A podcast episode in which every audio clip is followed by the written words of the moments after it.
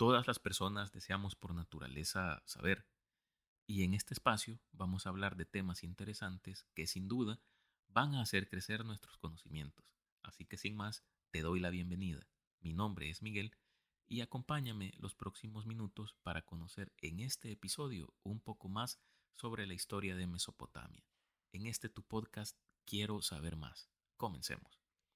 Mesopotamia es una región que se ubica entre los ríos Tigris y Éufrates, en el territorio de Irak, Kuwait y Siria.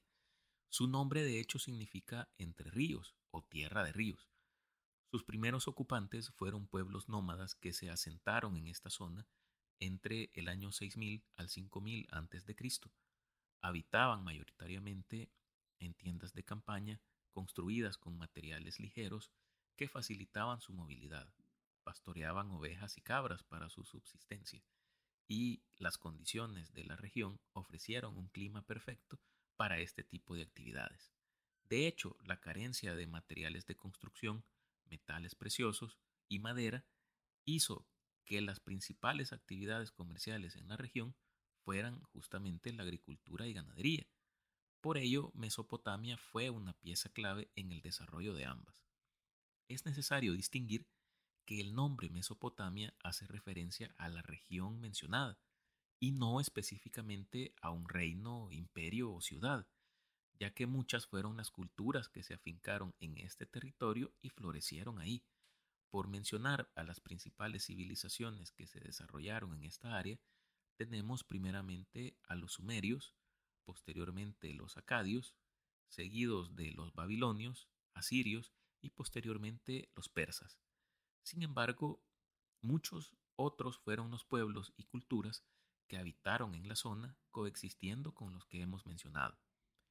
Los sumerios fueron los primeros en desarrollar una sociedad urbana y un sistema de escritura cuneiforme, que no es en sí un lenguaje, sino un método de escritura grabada en arcilla. Además, lograron avances en áreas como la arquitectura, la ingeniería, la astronomía y la religión, siendo esta última de corte politeísta, incluía dioses asociados con la naturaleza y el gobierno divino. En este sentido, se comienza a marcar una constante en las sociedades antiguas, atribuyendo sentido mitológico a los fenómenos de la naturaleza, con el fin de explicar el porqué de estos. Los sumerios también desarrollaron leyes y un sistema de justicia, su sociedad se dividió en, diferentes ciudades-estado. Una de estas fue Uruk, donde se cree se inventó la rueda en torno al año 3500 a.C. Los sumerios tenían un talento extraordinario para la innovación. En esta región, además de la rueda, se inventó el arado, la irrigación, la hora de 60 minutos como la conocemos hoy en día, y más importante que todo esto, la cerveza. Finalmente, la civilización sumeria fue conquistada por los acadios, un pueblo de origen semítico proveniente de Arabia. Lo interesante de la toma de este territorio por parte de los acadios es que no se realizó de forma totalmente violenta, sino mediante la migración de tribus nómadas que eran atraídos por la prosperidad de los habitantes de la región mesopotámica, estos, con el pasar del tiempo, obtuvieron el dominio definitivo de la región. Fue Sargón de Akkad el pionero en la creación del primer imperio de la historia de la humanidad. Logró unificar bajo un mismo mandato todas las ciudades-estado de la cuenca de Mesopotamia. Tenían una sociedad jerarquizada con una clase noble y una clase trabajadora, conformada principalmente por campesinos y artesanos. Destacaron en los campos de la arquitectura e ingeniería, ya que al ser objeto de múltiples intentos de invasión por parte de tribus vecinas, se vieron en la necesidad de desarrollar construcciones de ciudades amuralladas. Sin embargo, fueron los alzamientos promovidos por generales o gobernantes en las ciudades-estado que conformaban el imperio lo que mermó la organización política de éste, y tiempo después favoreció a la caída del imperio acadio. Es de mencionar que la migración de tribus semíticas fue constante durante un periodo de tiempo. motivados por las condiciones favorables para la explotación de la agricultura, ganadería y el comercio, de la misma manera en que llegaron los acadios a la región, llegaron también los amorreos, provenientes de Canaán y Siria, quienes, ante la entrada en decadencia de las ciudades-estado de la zona, pronto tomaron el control de estas y centralizaron su poder en la ciudad de Babilonia.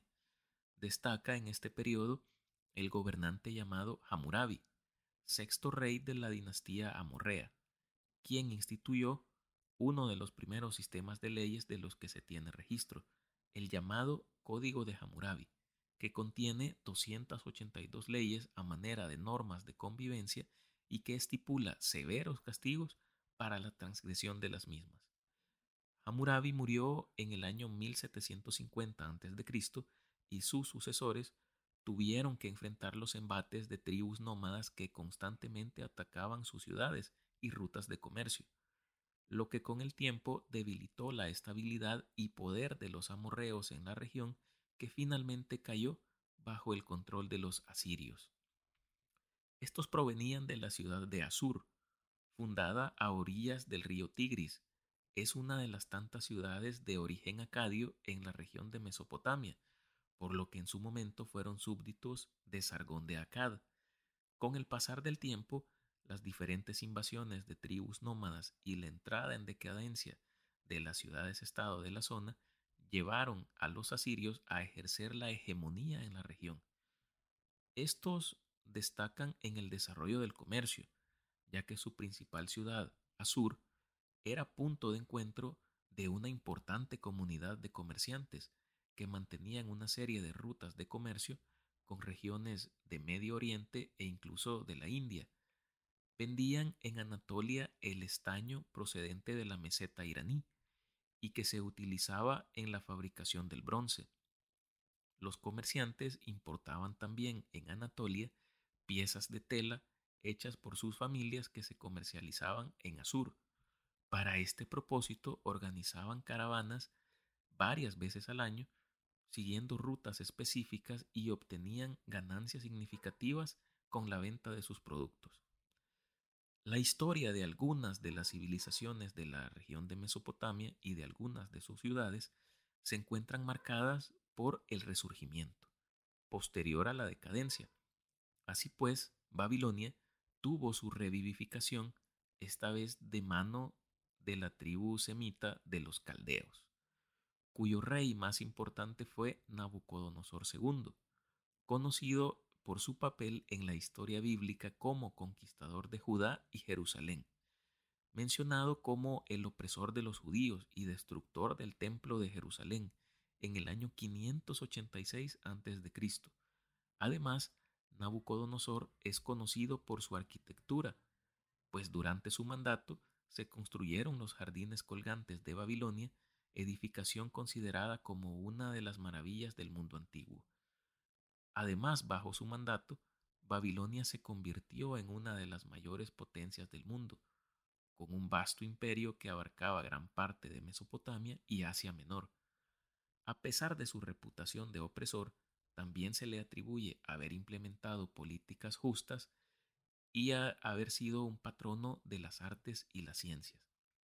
Posteriormente, en el año 550 a.C., Ciro el Grande proclamó la independencia de Persia respecto del imperio medo e inició una serie de conquistas que le llevó a la región de Mesopotamia, donde se hizo con el control de este territorio y centralizó su gobierno en la ciudad de Babilonia. Las diferentes campañas emprendidas por reyes persas los llevaron a controlar gran parte de los actuales estados de Irán, Irak, Afganistán, Turquía, Rusia, Israel, Egipto y otros.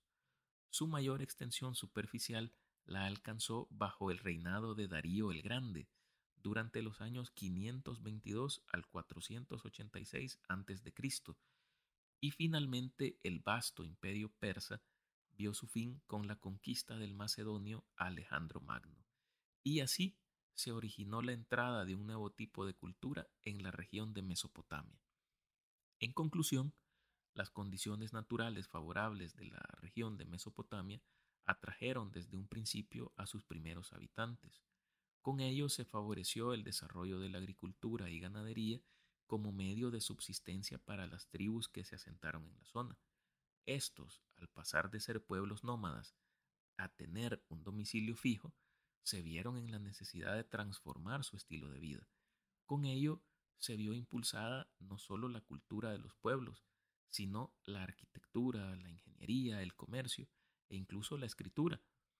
Una de las condiciones más favorables para este proceso fueron las similitudes entre las civilizaciones que se establecieron en la zona, de las diferentes ciudades-estado que se crearon, considerando eh, que muchos compartían su origen semítico, permitiendo así que los inventos que acá se originaron se extendieran hacia otras regiones y además siendo el cruce de culturas de vital importancia para la mejora de las ciencias y las artes. Por ello no es de sorprenderse que en esta región se hayan producido grandes avances técnicos, sociales, militares y culturales, siendo este el legado de Mesopotamia para la humanidad. Hemos llegado al fin de este episodio. Espero que lo hayan disfrutado. Si es así, les pido por favor suscribirse, recomendar y calificar el podcast en su plataforma favorita. Nos escuchamos en la próxima para conocer un poco más sobre un nuevo tema. Saludos y hasta pronto.